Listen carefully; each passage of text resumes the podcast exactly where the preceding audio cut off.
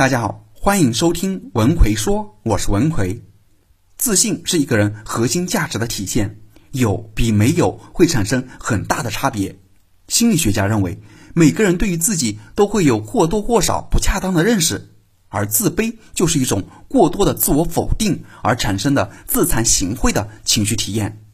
这种情绪思维导致认为自己在某些方面不如别人，从而出现自己看不起自己的消极心理。主观部分就是觉得自己一无是处，做什么都不会成功；客观部分就是相关能力的缺失，或者成长过程中获得不好的教育和经历，导致不是性格不够开朗，就是态度不够乐观等等。想要扭转这种情况，解决办法只有一个，就是从内到外培养出自信的心理。今天我们就主要来讲讲如何克服自卑，获得自信。一什么是自信？自信是一种客观评价自我的思维模式。你对自己的思考应该建立在客观中立，而不是夹杂着任何消极情绪的基础上。因为就算是这个世界上最有钱的人，他也有很多事情不会做或者做不成，只是他做的某些事能够让他挣到钱而已。如果我们具备某种能力，这种能力又可以在生活或者工作中帮助我们获得某种成就。体现自己的价值，那么就算我们挣的钱没有富翁多，也不会过分的小看自己。这就是自信人的正确心态。一个自信的人，他们往往心胸开阔，自我感觉良好，在表达自己见解和观点时信心十足。最重要的是，他们不会轻易的相信别人或者屈服别人，懂得凭借自己的判断来做决定。万一别人说你蠢，你就真的蠢了吗？自信跟每个人的信念有很大的关系。我遇到很多人，他们持有的信念就是觉得这个世界就应该按照他们所想的那种方式去运作。我付出努力了，就一定要得到回报。他们在这种信念的指导下，一旦接下来发生的事情不符合他们的设想，他们就会怨天怨地或者消极逃避，严重的甚至会大发雷霆，对世界充满怨恨，做出一些伤害自己和他人的举动。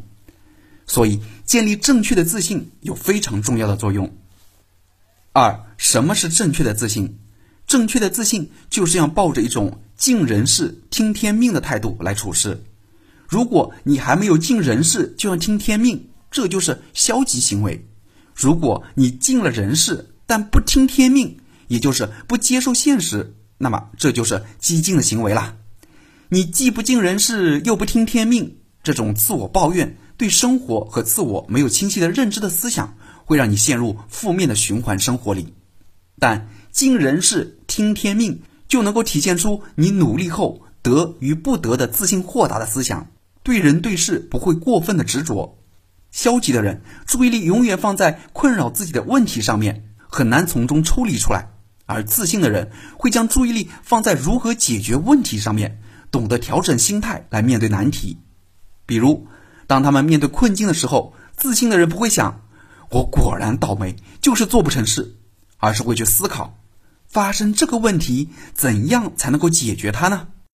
你跟别人沟通过分消极，别人说什么就是什么，不懂得表达自己的建议，不会说出自己的感受，就是被动接受；但时时刻刻要求别人按照自己所说的那样去做，别人不做就生气愤怒，这就是过分强求。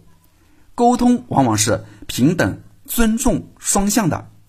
平等就是大家都是一样的位置，我不比你差，也不会鄙视比我差的人。尊重就是不管对方是什么样子，都用应有的方式去对待。双向就是大家的交流有来有往，既懂得倾听，又懂得发表自己的见解。这三方面，如果你自信心不足，就会影响到你的沟通。不是觉得自己低人一等，就是没有自尊自重，被人欺负，甚至无法表达自己的感受。所以，培养自信的第一步就是不要降价处理自己，总是朝着糟糕的方面去思考，养成了自我鄙视的心理习惯，这是一种自我降价的思想。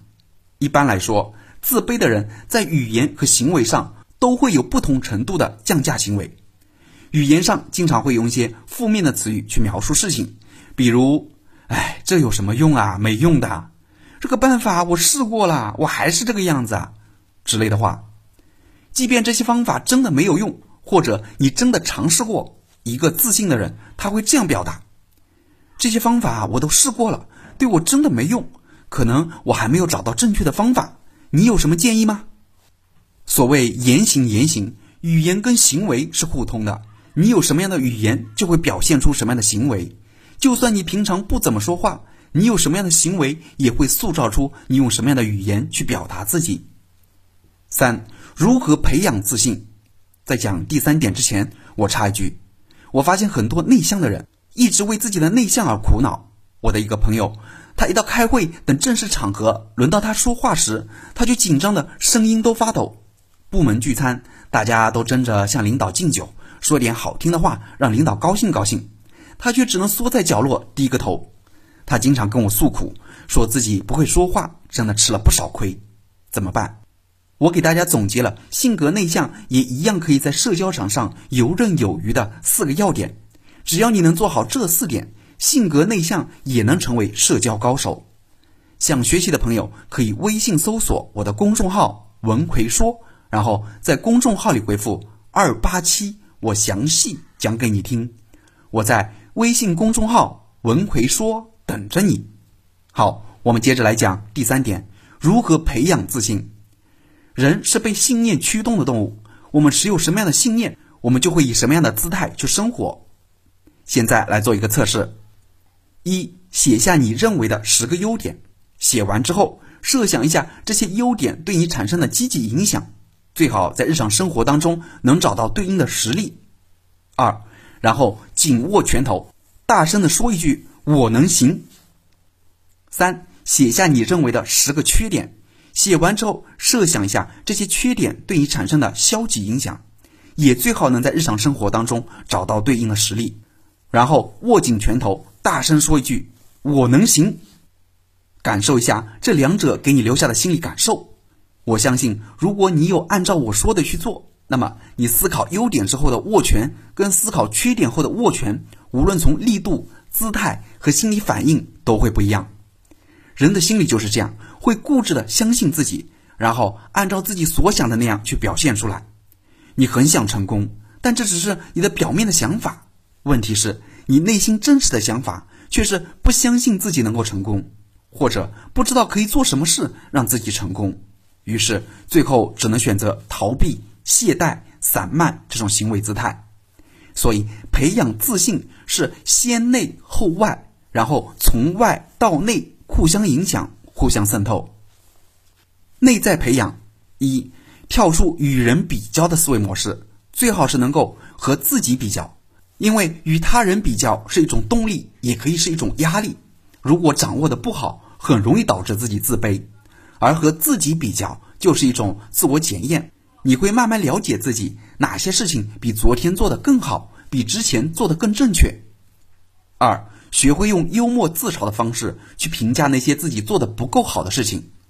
自贬和自嘲的区别，就是前者会用一种消极的语言去评价自己，而后者则会用一种积极的语言去评价自己。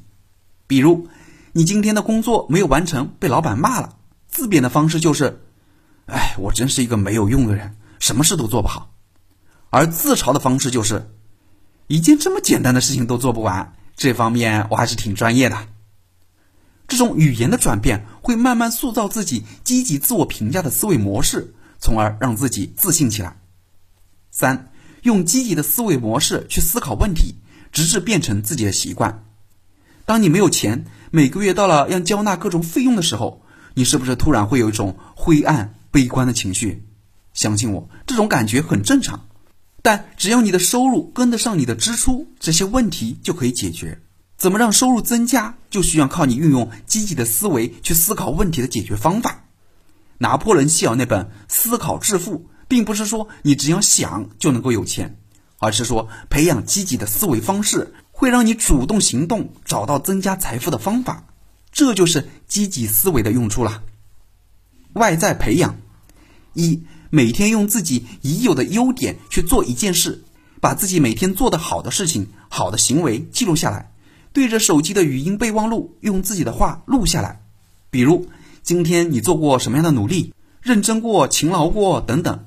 说一说大概的事情经过，然后哪些地方需要改进或者有欠缺的地方，给自己提一个醒，下次再继续做得更好。